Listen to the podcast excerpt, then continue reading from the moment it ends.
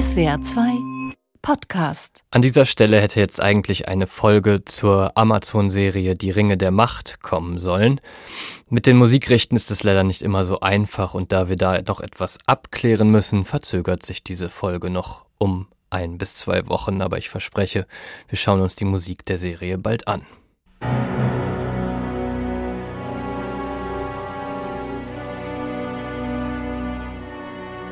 Avatar Aufbruch nach Pandora.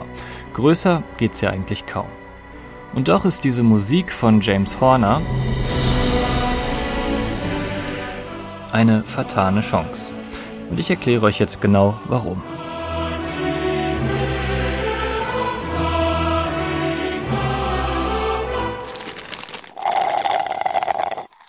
Score Snacks. Die Musik deiner Lieblingsfilme. Teil 1. Die verpasste Chance. Die Welt, die James Cameron für seinen Film Avatar erschaffen hat, ist unglaublich schön. Sie ist wild, bunt und fremd und so anders, dass sie uns schon beim ersten Kontakt komplett in ihren Bann zieht. Bevölkert ist sie unter anderem von den Navi, drei Meter große schlanke Wesen mit blauer Haut. Die Navi sind ein ganz eigenes Volk, ganz anders als alle Lebewesen auf der Erde. Naturverbunden sind sie. Sie haben Sinn für Gemeinschaft. Sie können zärtlich sein, aber auch brutal und unerbittlich. Sie feiern zwischen leuchtenden, gigantischen Bäumen, können sich mit Tier und Natur direkt verbinden und auch mit ihnen kommunizieren. Sie sind unglaublich und einfach nicht von dieser Welt.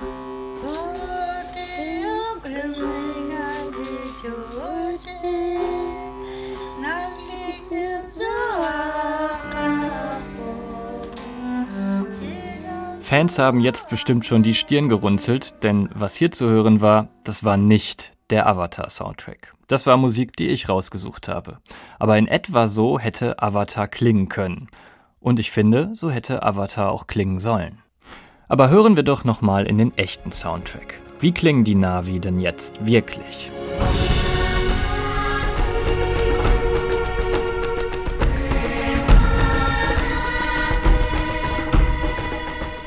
Nett, aber doch etwas austauschbar und irgendwie so typisch Hollywood. Der Chor erinnert an klassische Weltmusik.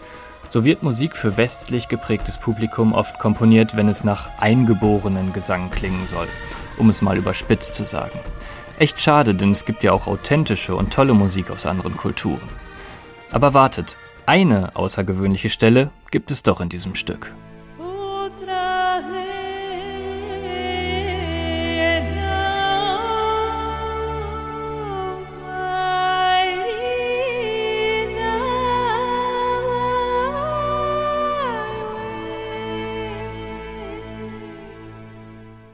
Dieser Gesang, den wir hier hören, ist ein Bruchteil der Musik, die James Horner und die Musikwissenschaftlerin Vande Bryant eigentlich für Avatar entwickelt hatten. Nur diese und wenige andere Stellen haben überlebt.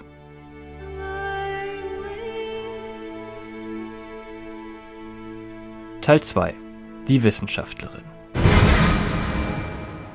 Eigentlich sollte das Volk der Navi nämlich einen wirklich eigenen Sound bekommen. Etwas, das es so noch nie gegeben hat. Gemischt aus den verschiedensten Musikkulturen des ganzen Planeten sollte ein Klang entstehen, der naja, nicht von dieser Welt ist.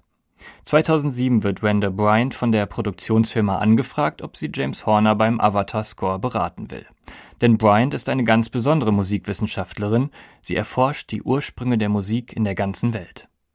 In einem Interview erklärt sie, in unserem ersten Telefonat gab mir Horner den Auftrag, Klänge und Musik zu finden, die niemand vorher je gehört hat. Damit meinte er natürlich Musik, die der durchschnittliche amerikanische Kinozuschauer nicht erkennt und zuordnen kann. Der sollte nicht merken, woher und aus welcher Zeit und Kultur diese Musik stammt. Unsere Musik sollte genau die Musikkultur der Navi abbilden. Über 250 Tonbeispiele findet die Wissenschaftlerin, von denen sie dem Regisseur James Cameron schließlich 25 vorspielt.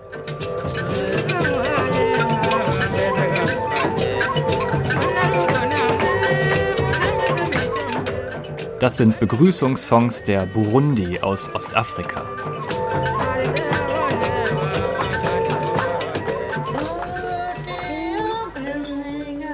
Lieder der Inuit,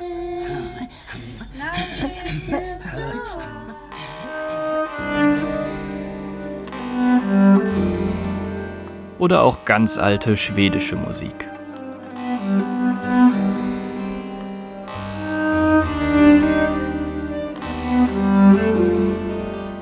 Die Musikkultur der ganzen Welt für eine ganz neue Welt. Doch nichts davon zündet so richtig. Entweder findet Cameron sie nicht besonders genug, dann findet er sie wieder zu verrückt. Teil 3 Der Kompromiss James Horner verlässt dann der Mut. Musikalisch einen wirklich innovativen und neuen Weg einzuschlagen, ist ihm nun doch zu riskant. Wohl auch, weil James Cameron scharf darauf ist, seinen Erfolg mit Titanic zu übertreffen. Und als Gosnacks-Fans wisst ihr, wie wichtig die gefühlvolle Musik gerade für Titanic war. So kommt es, dass Avatar nun eher generisch klingt. James Horner erklärt das auch nochmal selbst in einem Interview. Dem Publikum ist es möglich, visuell Neues und Ungewohntes, ja sogar Avantgarde zu verkraften. Bei Ton und Musik ist das Publikum aber konservativer. Wenn ich musikalisch so weit gegangen wäre wie Cameron visuell, mit meinen verrückten Tonleitern und die Musik zu ungewohnt gestaltet hätte, das hätte dem Film ein Fundament geraubt.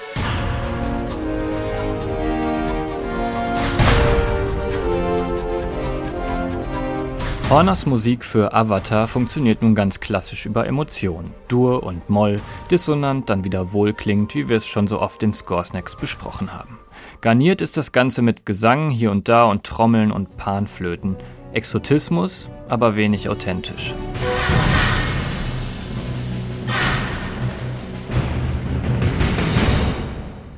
Doch Randall Bryant arbeitet unermüdlich weiter.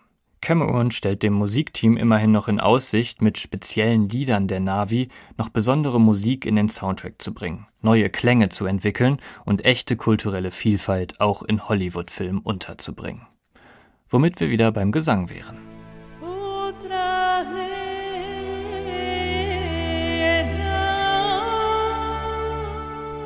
Dieser Gesang, den wir vorhin schon gehört haben, ist das Ergebnis wochenlanger Recherchearbeit der Wissenschaftlerin. Ein kunstvoller, bulgarisch angehauchter Volksgesang mit Mikrotonalität, also Vierteltönen, die man auf dem Klavier nicht mal mehr spielen kann. Doch James Cameron verlangt zweimal, dass das Ergebnis vereinfacht wird, die Melodie klarer und mitsingbarer wird. Er will ein, Zitat, Amazing Grace der Navi, das in Amerika jeder mitsummen kann. Diese Amazing Grace-Erfahrung brachte uns zur Einsicht, dass die Aufgabe, eine einzigartige und ungewöhnliche Musik für die Navi zu erschaffen, dadurch torpediert wurde, dass es nicht unser Film war. Wir arbeiteten nicht an einem kleinen Arthouse-Film. Das war ein James Cameron-Film. Ein riesiger Blockbuster. Vielleicht versteht ihr jetzt, warum ich denke, dass hier in Avatar eine Chance verpasst wurde. Ein aufwendiger Blockbuster mit riesigem Budget hätte um ein Haar eine ganz eigene Musiksprache entwickelt. Das hätte richtig abgefahren und auch wegweisend werden können. Es hätte aber eben auch schiefgehen können. Und leider haben Fehler keinen Platz in Hollywood. So beendet Cameron seinen Film mit einem überaus weltlichen Song. Titanic lässt grüßen.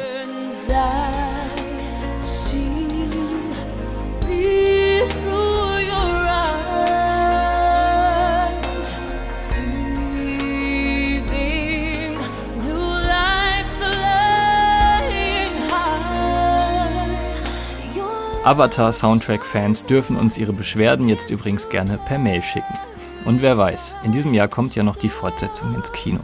Vielleicht wird man da mutiger. Score Snacks ist ein Podcast von SWR2. Produktion Malte Hemmerich und Jakob Baumer. Redaktion Chris Eckhardt und Henriette Schröers. Wir haben die Musik deines Lieblingsfilms noch nicht besprochen? Das lässt sich ändern. Schick uns einfach eine Mail an podcasts.swr2.de.